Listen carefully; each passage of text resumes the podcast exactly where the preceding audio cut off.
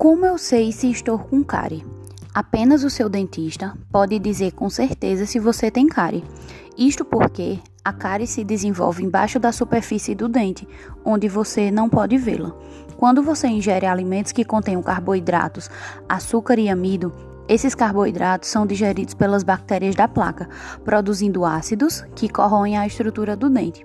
Com o tempo, o esmalte do dente começa a fraturar por debaixo da superfície, enquanto a parte externa permanece intacta. Quando uma quantidade suficiente de esmalte sobre a superfície já estiver sido destruída, a superfície se desmorona, expondo a cavidade de cárie. É maior a probabilidade da cárie se desenvolver entre fóssulas e fissuras nas superfícies de mastigação dos dentes posteriores, nos espaços entre os dentes e próximo à linha da gengiva.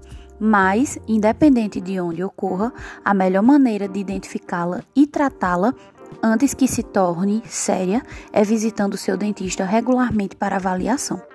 Como posso ajudar a evitar a cárie? Escove os dentes pelo menos três vezes ao dia e use o fio dental diariamente, a fim de remover a placa bacteriana entre os dentes e sobre a gengiva. Faça avaliação regular.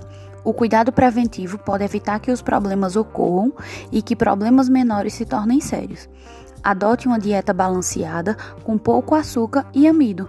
Quando ingerir esses alimentos, procure comê-los durante a refeição e não como um lanche, para minimizar o número de vezes que seus dentes estão expostos ao ácido.